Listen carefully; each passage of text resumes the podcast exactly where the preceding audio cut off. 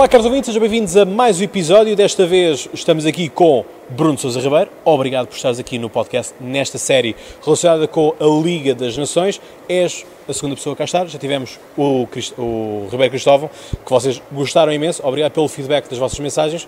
E, portanto, estarmos aqui, agradeço-te uma vez mais por estares aqui também, como é óbvio. Tu que és da TSF, és o responsável pelo Jornal de Desporto da TSF. Boa tarde. E, portanto, uh, o que é que te apraz dizer? Portanto, nós vamos fazer aqui a antevisão do jogo que até o momento é o mais importante, que é aquele que permite termos acesso à final, que é justamente Portugal-Suíça. O que é que te apraz dizer sobre a qualificação de Portugal para esta Final Four, não é? Que nós ganhámos à Itália e que é o mais importante e contra a, contra a Polónia também, não é? vencemos o grupo. Sim, eh, em primeiro lugar é sempre um prazer estar eh, contigo, é um prazer estar a falar. O que é uma estreia? É uma estreia, exatamente, e vamos repetir uh, seguramente. Portugal tem estado muito bem nesta, nesta caminhada, convém recordar que Portugal é campeão da, da Europa, fez um percurso notável no Campeonato da Europa, sagrando-se campeão europeu naturalmente, depois no Mundial não esteve assim tão bem, mas depois nesta Liga das Nações penso que eh, conseguiu encontrar eh, de novo o caminho. Eh, passou sem Ronaldo? Rio, sem Cristiano Ronaldo, exatamente. E, e conseguiu trilhar o caminho das vitórias e penso que está de forma justa neste play-off final da, da Liga das Nações. Suíça foi quem nos ganhou logo a seguir, logo a seguir termos sido campeões da Europa, 2-0, algo que já disse o Correio Cristóvão que foi algo que foi uma delícia para os jornalistas franceses, que fizeram, obviamente, capa com aquilo, como é que o campeão da Europa perde então 2-0 contra a Suíça?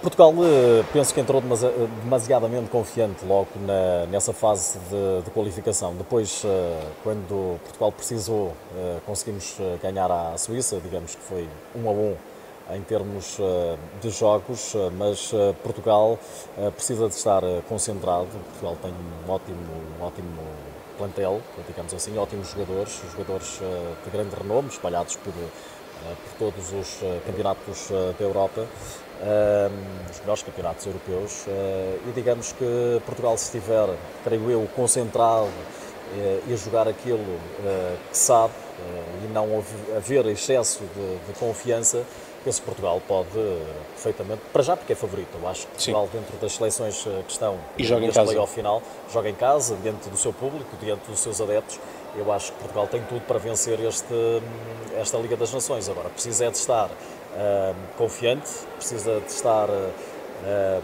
preparado e jogar com humildade, porque Portugal, quando Portugal é humilde, quando Portugal consegue hum, digamos, eh, colocar em evidência toda a sua qualidade, quer individual, quer coletiva, porque Portugal eh, joga muito bem também coletivamente. Eu acho que Portugal tem todas as condições para levar vencida primeiro esta Suíça e depois na final esperarmos ou pela Inglaterra ou pela Holanda. E achas que o fator psicológico vai pesar? Achas que esta derrota de 2-0 que tivemos pode mexer alguma, em alguma fase do jogo com, com mentalidade? Eu penso que não. Penso... E, pelo facto da final já estar ali, tão perto, e ninguém quer falhar, não é? Porque ninguém, ninguém quer estar numa meia final para não chegar a uma final. Eu acho que as grandes equipas têm que estar sempre preparadas, se querem ser campeãs, se querem vencer grandes conquistas, hum, têm que estar preparadas uh, para a pressão e, e para vencer uh, as finais. Eu acho que este jogo uh, contra a Suíça hum, tem que servir de exemplo, mas uh, penso que não devemos levar isso a, demasiadamente como uh, preocupação excessiva, porque Portugal depois uh, demonstrou, conseguiu vencer a Suíça em jogo decisivo. e penso que, que Portugal é mais equipa que a Suíça, apesar da Suíça ter ótimos jogadores, tem um avançado eh, que é que nós já conhecemos do, do, futebol eh, português. Eu que trouxe por ele e, portanto, desta vez não irei torcer, não é? Eu sou benfiquista, claro que sim. eu não tenho clube. Sem problema, não há, não há problema nenhum quanto a isso. Mas justamente da Suíça, uh, que jogadores é que tu chamarias à equação? Enfim, aqueles que saltam logo à cabeça, justamente, para além de Aris Seferovic, é também o Embolo, que joga no, no campeonato alemão. Sim, sim, tem bons que foi uma jovem promessa que eu acho que se esfumou um bocado, acho que perdeu um bocado da da, da rota, mas temos obviamente Chaka e Shakiri. Sim, muito bom jogador. E depois Ricardo Rodrigues. Sim, o lateral esquerdo. E há um jogador que me satisfaz particularmente, que é o Mehmeti, Uh, que é um jogador que cria muitos desequilíbrios, joga muito bem entre linhas e pode ser também um problema para a defensiva portuguesa. Mas Portugal, uh, do ponto de vista defensivo, tem sido uma equipa que também sabe uh, muito bem posicionar-se em campo, também mérito do selecionador. Eu acho que Portugal defende muito bem. Está a rejuvenescer, digamos assim, está Uh, está, com, está, está, ali com um misto de experiência com uh, juventude, Ruben Dias ao lado de Pepe, depois dois laterais também muito promissores, João Cancelo, que já dá cartas uh, na Juventus, a alternativa Nelson Semedo, do lado esquerdo da defesa também Rafael Guerreiro e o Mário Rui. penso que há aqui uma dúvida que vai ser dissipada ainda hoje, não é? mais logo mas eu apostaria em Rafael Guerreiro. Se quiseres, até podemos aqui desenhar Sim, já lá vamos. Já, já lá vamos. para defrontar esta Suíça. Sim, mas pronto, a Suíça, eh, mais ou menos, também são estes os jogadores que eu aponto na, a nível da, da Suíça, serão aqueles que, que, mais, mais fazem. Justamente Portugal tem esse misto de experiência com juventude. Um, enfim, na baliza, Rui Patrício. Rui Patrício, acho que não, não haverá. Claro. Fiquei é. muito, muito surpreendido do António Lopes eh, não ser convocado. Uh, fez uma belíssima temporada no Lyon, terceiro classificado francês. Mas também se lesionou na Liga dos Campeões Depois também contra o Barcelona. Contra, na Liga dos Campeões, penso também que deverá ter sido esse o fator fundamental para o Fernando Santos não ter convocado, mas uh, surpreendeu-me a chamada do José Mas será o futuro, será o futuro. Uh, Sim, o José que esteve quase, quase para ir ao Mundial. Exatamente. Só não foi porque Iker Casillas conseguiu recuperar tempo Verdade. e justificar o lugar no Porto. E, portanto, aí o, o perdeu o ritmo competitivo. Isto foi algo que nós falámos justamente com o Nuno, o, o Nuno, Nuno Luz, falou justamente isso. Ele tinha tido uma conversa também com o Jessá e disse: Nuno, se eu não voltar a jogar esta temporada no Porto, muito dificilmente vou ao Mundial. Dito e feito. E depois temos o Beto, que eh, é um grande guarda-redes, sem dúvida, mas eu já penso que o Beto não vai à seleção pela qualidade que ele tem, né? Uh, é um jogador já muito experiente, já, Sim, a, a caminhar para a veterania, mas eu acho que faz um excelente balneário aí. Fernando Santos está muito bem ao convocar Beto. Eu conheço mais ou menos o, o Beto e é um jogador extraordinário, é um jogador que dá bom ambiente ao balneário e a, seleção também precisa disso. Às vezes não é só os jogadores, até porque o guarda-redes joga quase sempre o mesmo. Neste caso vai jogar Sim. sempre o Rui Patrício, uh, pese embora alguma lesão que possa surgir, mas acho que é, é muito bem visto. Convocatória do, do Beto para a Seleção Nacional por parte do Fernando Santos. Defesa. Defesa onde temos muita juventude e novidades. E muitas opções. E eu acho Ele que convocou só três centrais, uh, convocou apenas uh, José Fonte, Pepe e uh, Ruben Dias. Eu penso que no eixo central, no eixo defensivo. o Fonte tem mantido muito com. É outro dos jogadores que com o Fernando campeão Santos. da Europa. Sim. José Fonte é campeão da Europa. é um jogador Uma boa temporada no Lille um jogador experiente, fez uma excelente temporada no Lille, veio da China para, para a equipa francesa. Uh, penso que também dá um, um, bom astral, digamos assim, ao balneário, mas eu acho que não há grandes dúvidas para jogar ali no eixo defensivo, vai ser o Pepe e o Ruben Dias.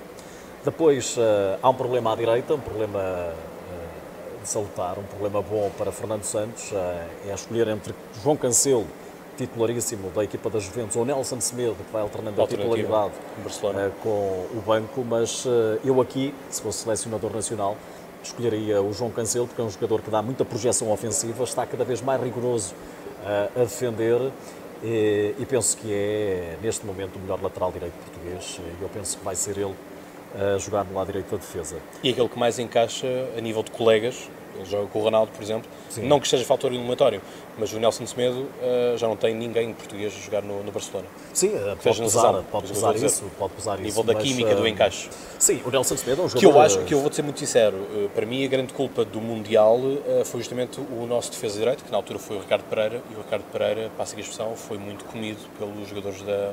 Se tu fores a ver, os golos vieram sempre do lado esquerdo do ataque da, sim, sim, sim, sim. do Uruguai, do lado direito da defesa portuguesa, portanto, era sempre o Cavani e o Soares a cruzarem dali, com muitos erros do Ricardo Pereira. Sim, sim, sim, sim. Mas é um bom jogador, atenção. É, sem dúvida, exatamente. Não, não, não, descartar aqui, obviamente. Depois, se quiseres, do lado esquerdo, temos o Rafael Guerreiro e o Mário Rui. O Rafael Guerreiro pode jogar mais adiantado no terreno, como o Fernando Santos uh, jogou uh, esta época quase, a maior Sim. parte da época. Uh, ele esteve lesionado durante muito tempo, sim, sim, mas jogou no Borussia Dortmund mais à frente Até porque ele começou na carreira como extremo no Lille. Exatamente, é um jogador também com uma vocação ofensiva muito grande e eu penso que eu punho-o como lateral esquerdo porque eu acho que Portugal tem outras opções para jogar mais na frente. Mas o selecionador é que sabe, nós estamos aqui a fazer apenas claro. um, um esboço daquilo que poderá ser o 11 titular de Portugal. Mas uh, Ruben poria o, o, o Rafael Guerreiro no lado esquerdo da defesa. Depois, no meio campo, uh, temos também aí boas dores de cabeça. Temos o Ruben Neves para jogar a 6. Grande ou temporada então, no Wolverhampton. É, se quiseres, é mais fácil até começarmos pela frente. O Cristiano Ronaldo parece-me intocável. Sim, sim, sim, e depois uh, resta perceber se Portugal vai jogar com, com dois homens na frente ou uh, se vai jogar um 4-3-3. Uh, eu jogava com João Félix no apoio ao Cristiano Ronaldo, jogava depois com o Bernardo Silva e o Bruno Fernandes eh, porque para mim há três jogadores, para além de Cristiano Ronaldo, notáveis neste momento, que é o Bruno Sim. Fernandes, o Bernardo Silva e o João Félix. Uh, são três jogadores extraordinários, muito bons uh, e, e, com uma cultura tática Sim. acima da média e depois do ponto de vista individual é aquilo que se sabe, são três mágicos, digamos assim, que podem dar um apoio fortíssimo ao Cristiano Ronaldo. Jogava com o Bernardo Silva e com o, o, o, o Bruno Fernandes, passa a expressão, como vagabundos ali mais criativos, não é? A, a fazerem diagonais, a virem da direita para a esquerda e vice-versa. e depois o João Félix mais próximo do Cristiano Ronaldo. E depois jogava com o Ruba Neves uh, e com uh, o William Carvalho uh, no meio campo de Portugal. Muito bem, portanto esse para ti é seria o teu 11? Este para mim seria o 11 de Portugal. Acredito que, perdão, acredito que o Fernando Santos não vai pôr o João Félix, Uh, primeiro porque é um jogador que ainda não tem nenhuma internacionalização para Portugal. Isso pode pesar. Eu não vejo as coisas assim, mas uh, percebo uh, mas é a pressão, não é? Porque são as dinâmicas. Portugal também já, já joga com os mesmos jogadores há muito tempo, tem rotinas criadas. Entende-se perfeitamente que o Fernando Santos não queira dar a titularidade ao João Félix, sobretudo em dois jogos decisivos, não é? Se ganharmos à Suíça, depois teremos também a final contra a Inglaterra ou contra a Holanda. E eu percebo que nesta fase eh, acho que o Fernando Santos já deveria ter colocado João Félix quando teve a oportunidade, e agora se calhar já não seria nada eh, de muito novo eh, para o jovem jogador do Benfica, mas, mas vejo com bons olhos também o Fernando Santos prescindir de João Félix a titular. E colocaria é quem? Que não tem. Aí teria que ou jogar eh, com o Diogo Jota, uh, Bruno Fernandes mais perto do Cristiano Ronaldo. Temos muitas opções depois. Também já testou o Gonçalo Guedes, uh, também nas faixas. Mas é como digo, depende muito se ele vai utilizar o 4-4-2 ou então o 4-3-3. Falávamos no Rafael Guerreiro, pode ser um jogador também que pode jogar sobre o lado esquerdo do, do ataque, fazer o corredor. Mais avançado. Exatamente. Fazer e haveria espaço para o Mário Rui? E o Mário Rui jogaria no lado esquerdo. No lado esquerdo da defesa. Muito bem. Pronto. Também fez uma belíssima época em Itália. Sim, isso lá está. São, são dois. Eu acho que do lado esquerdo estamos descansados uh, nessa parte. Sim, estamos sim, bem. Portugal. Do lado esquerdo e do lado direito estamos bem servidos, mas pronto, mas há, há eu acho que o lado Cláudio, esquerdo que não foi à seleção portuguesa e não está na seleção portuguesa, o Gelson Martins, sim. o João Mário, uh, jogadores de extrema qualidade e que não foram convocados uh, em detrimento de outros eu concordo muito, por acaso, uh, até nem, nem, nem, nem, costumo concordar muito, e não se, não se trata de selecionador. Sim. Que, mas isto nós todos temos um pouco de treinador de claro bancada sim, claro e vale o que vale. Eu, por é? exemplo, eu sou sincero, eu preferia o ano, o, no Mundial ter levado o Ruben Neves.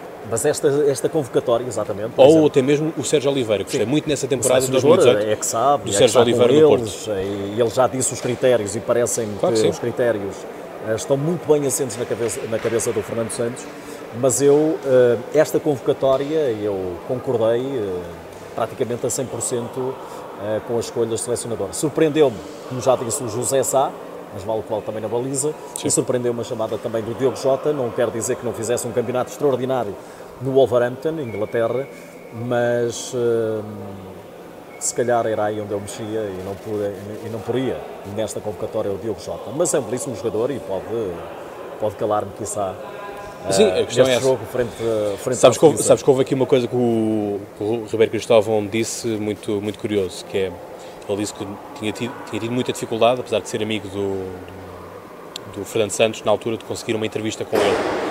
Uh, e depois desse, o Fernando Santos liga-lhe, quando consegue ser campeão com o Porto, e diz, agora já posso ir a uma entrevista porque já tenho currículo. e aqui há um ponto um bocado disso, que é, uh, se calhar nós, antigamente, conseguimos ser mais taxativos e conseguimos opinar mais em relação ao Scolari, por exemplo, uh, que foi antes do, do, do Fernando Santos quem, quem melhor levou as cores de Portugal, ou com, com o Carlos Queiroz ou com o Paulo Bento. Acho que conseguimos apontar mais o dedo e ser mais, mais acutilantes na análise do que o Fernando Santos, porque o Fernando Santos, para todos os efeitos, tem a carta a dizer eu sou campeão da Europa, quando ninguém acreditava. E eu fiz aquela previsão de que já avisei a minha família que só voltava justamente dia, dia 11 ou dia 10, não é? Portanto, o, o ponto, ele tem aqui esta coisa que mais nenhum outro selecionador português sim, sim, sim, claro, tem. Claro. Portanto, enfim, uh, apesar de também haver uma coisa que é a história e a estatística não contam para as coisas, não é? Porque senão Sim, aquilo claro. que eu digo na brincadeira é que é, teríamos se fosse, ainda. Se fosse assim, estaria agora nesta fase final da Liga das Nações a Espanha, a França, a Alemanha, que são três seleções poderosíssimas, Exato. por todas e mais algumas razões, e não estão nesta fase final. Eu não sei se, não sei se tu queres, se queres tocar neste ponto, mas não sei se estas três seleções subestimaram esta competição. Não sei se lhe dariam importância. Eu acho, que, eu acho que há uma grande falta de noção desta competição. Pois, mas é uma aposta ganha já por parte eu acho que da sim. FIFA. Foi que, foi que já foi dito também. Eh, que Isto é, é para levar à frente. Eu acho que sim, porque é assim, repara, isto é aquilo que permite, todas as, todas as equipas têm uma motivação. Porque todas elas jogam entre pares. Porque senão aquilo que nós tínhamos antigamente nas, nas anteriores uh, qualificatórias, não esquecer que quem ganhar a Liga das Nações tem uma vaga assegurada para o, o Europeu de 2020. Uh, eh, quer dizer, Portugal-Gibraltar 7 a 0 qual é que era a motivação que Portugal tinha para jogar com Gibraltar e qual era a motivação que Gibraltar tinha para jogar com Portugal, quer dizer, uh, confrontos iguais, não é? Portanto, nos grupos que eram para aí de 8 equipas, 9 equipas, enfim, o, o, o, segundo lugar, que é o acesso ao playoff, só era possível a um total de 3, 4, 5 equipas no máximo. É? Sim, Portanto, sim, sim as qualificatórias, as classificações a meio, do, a meio do percurso já deixavam de ter sentido e portanto já era só jogar por cumprir calendário, não é? porque as contas facilmente, se faziam um caso ganhasse ali três jogos de seguida, pá, muito dificilmente não conseguias não ser apurado sim, sim, sim. para a fase seguinte. Portanto, eu acho, eu saúdo muito esta Liga da, das Nações, acho que é muito interessante, permite que haja uma, uma, uma competição justa, porque acho que é, falo-se isto, é a questão da justiça, a questão de haver um bom jogo e de haver um bom espetáculo, que é, ao fim de cabo, aquilo que todos nós queremos ver. Sim, e depois parece-me também que há uma coisa interessantíssima neste, neste modelo de competição, que é um, o facto de haver uh, várias divisões, Sim. Uh, não é? Uh, eu penso que isto torna competitivo e, e, permite às seleções jogarem mais e fazerem menos particulares, até desse ponto de vista. Sim. É, é Sim, Sim lá está, porque às vezes tinhas de fazer particulares com X seleções para pois, conseguires pois. aumentar o nível e preparar-te para um nível já mais competitivo de competição. Sem dúvida. Para terminarmos, Bruno, uh, que prognóstico é que fazes a nível de resultado? Bom, um, eu acho que, e ser, para ser rápido, uh, eu acho que Portugal, uh, eu, eu acho que Portugal e Suíça são duas equipas que encaixam? En, encaixam-se. Acho que são duas equipas rigorosas no plano, no plano tático, estrategicamente não espero um jogo com muitos golos, mas Portugal, eh, Portugal vai vencer 2-1. Eh, 2-1. Gol de Bruno Fernandes e de Pepe de cabeça. É? Olha, olha que tem que ser de cabeça. Se não for de cabeça, não ganhas a aposta. Vamos ver. Não, mas, mas por acaso é uma das coisas que eu, que eu gosto é quando se faz aqueles diretos, é justamente as pessoas a darem os palpites. Não, vai ser assim o gol, não é? Portanto, já sabem como é que vai ser o gol e, e vai ser assim, vai ser assado. Enfim, uh, eu somente gosto de deixar as, as, uh, os mas golos. Mas 2-1. Eu aumento a fasquia, 3-1. tá bom. É, também de cabeça ao Pepe. Uh, pode ser, pode ser. Ele marca muitos gols de cabeça. Isso é uma... E é daqueles jogadores bastante ofensivos. Para a defesa é bastante ofensivo. Paradas, é, tudo, sim. Portanto, lá está. Uh, aliás, o gol do, do Uruguai foi ele que marcou. De Esperemos cabeça. que o Pepe esteja uh, melhor. O Pepe é um jogador extraordinário para mim. É daqueles indiscutíveis, não é? centrais do mundo, atualmente, e o melhor em tempos. O Pepe tem é que estar melhor do que a reta final melhor do, do, do, do, que aquilo que esteve na reta final do campeonato ao serviço do Futebol Clube do Porto. Sim, e vamos.